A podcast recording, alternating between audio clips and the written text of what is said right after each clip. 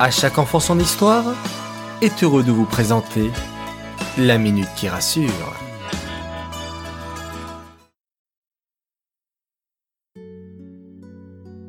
Coucou mes chers enfants. Vous est-il déjà arrivé de faire votre intéressant? Cela veut dire vouloir attirer l'attention sur vous? Je suis sûr que oui. Et même nous, les adultes, ça nous arrive parfois. Lorsque vous vous ennuyez, vous embêtez vos frères et sœurs. Ça vous est déjà arrivé, n'est-ce pas?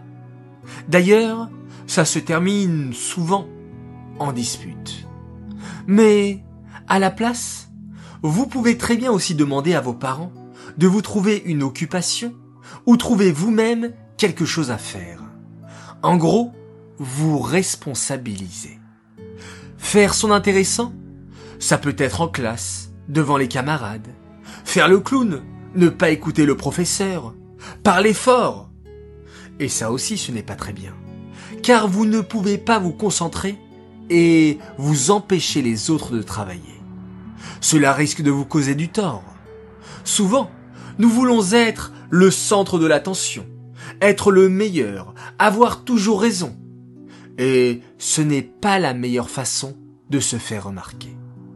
Vous pouvez attirer l'attention des autres en faisant des choses bien. Du recette par exemple. Vous pouvez aider vos amis, leur donner de bons conseils, leur donner vos vieux jouets ou vos vêtements qui ne vous vont plus. Rendez-vous utile. Parlez pour dire quelque chose de sérieux, d'enrichissant, tout en restant humble.